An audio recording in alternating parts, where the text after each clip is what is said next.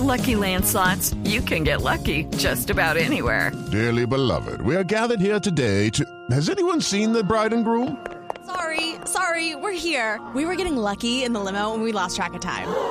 No, Lucky Land Casino, with cash prizes that add up quicker than a guest registry. In that case, I pronounce you lucky. Play for free at LuckyLandSlots.com. Daily bonuses are waiting. No purchase necessary. Void where prohibited by law. 18 plus. Terms and conditions apply. See website for details. 3 de la tarde, un minuto. Soy Juan Camilo Maldonado con las noticias. Venezuela afronta una jornada de profunda polarización política. Mientras en el Palacio Miraflores aclaman al ausente presidente Hugo Chávez, la oposición del vecino país no oculta su preocupación con lo que pueda suceder con los procesos democráticos. La corresponsal de Blue Radio en Caracas, Licel Villafranca. Juan Camilo, buenas tardes. Bueno, lo último que dijo la oposición es que el sábado se concentrarán en las plazas públicas del país. Este fue el llamado que hizo eh, Leopoldo López, dirigente de la oposición, dirigente de Voluntad Popular. Dijo que todos los venezolanos salieran a la calle este sábado para protestar por la sentencia del Tribunal Supremo de Justicia. Minutos después se pronunciaron los diputados de la oposición. La fracción parlamentaria de la oposición dijeron que el próximo 23 de enero realizarán una gran marcha por las calles de Caracas. Esa ha sido, ese ha sido el pronunciamiento de la oposición el día de hoy. dicen que están de acuerdo con Enrique Capriles en que es irresponsable llamar a los opositores a la calle un día como hoy, pero creen que deben rescatar su derecho a la protesta y que lo van a hacer con asambleas de ciudadanos y con la protesta permanente para rechazar este fallo a partir de este sábado. Juan Camilo.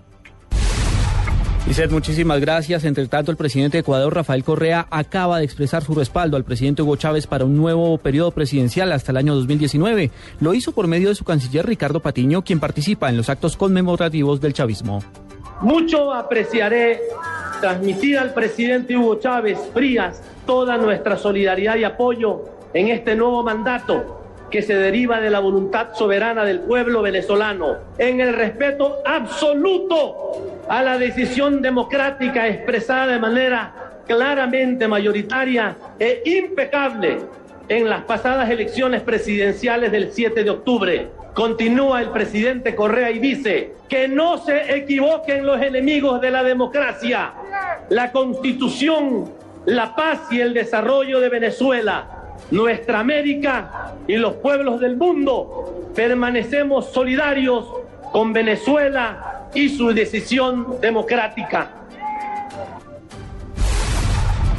En Noticias del País, el Gobierno Nacional anunció una intervención en materia de seguridad en la localidad de Usaquén para contrarrestar la criminalidad en esta zona de Bogotá, con mayor presencia de policías. Así lo anunció el presidente Juan Manuel Santos tras encabezar un consejo de seguridad.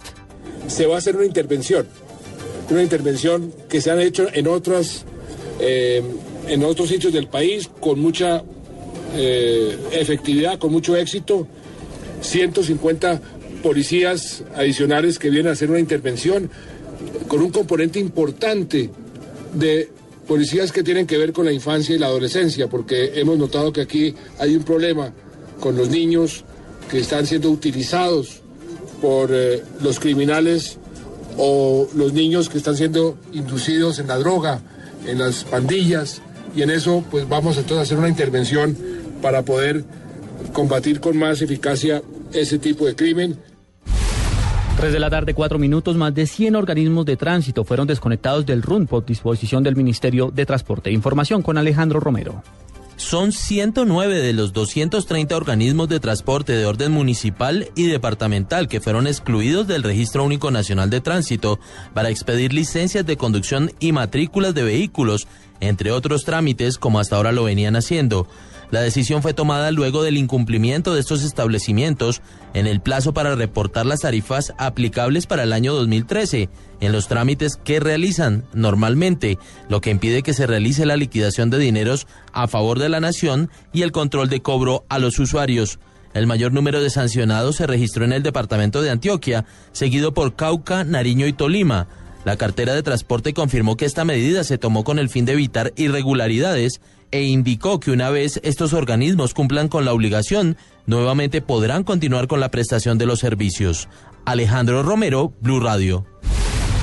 Y a las 3 de la tarde, 5 minutos, les informamos que una banda de extorsionistas fue desmantelada en el sur del Huila. Dos de sus integrantes eran menores de edad. Más detalles con Edgar Donoso. El Gaula de la policía capturó a un hombre identificado como Jorge Leonardo Moreno Florea, de 22 años de edad, junto a quien se encontraba en compañía de dos cómplices menores de edad el momento que recibían de manos de un comerciante la suma de un millón de pesos como anticipo de cinco millones de pesos que los tres capturados le habían exigido a cambio de no realizar algún tipo de atentado.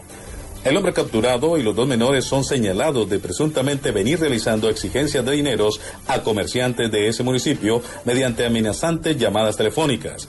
Finalmente, el capturado pasó a órdenes de la Fiscalía 22 local de Campo Alegre por el delito de extorsión y los dos aprehendidos fueron puestos a disposición de la Fiscalía de Infancia y Adolescencia, donde responderán igualmente por el delito de extorsión. En Neiva, Edgar Donoso, Blue Radio. 3 de la tarde, 6 minutos. Sigan en Blue Radio con Blog Deportivo.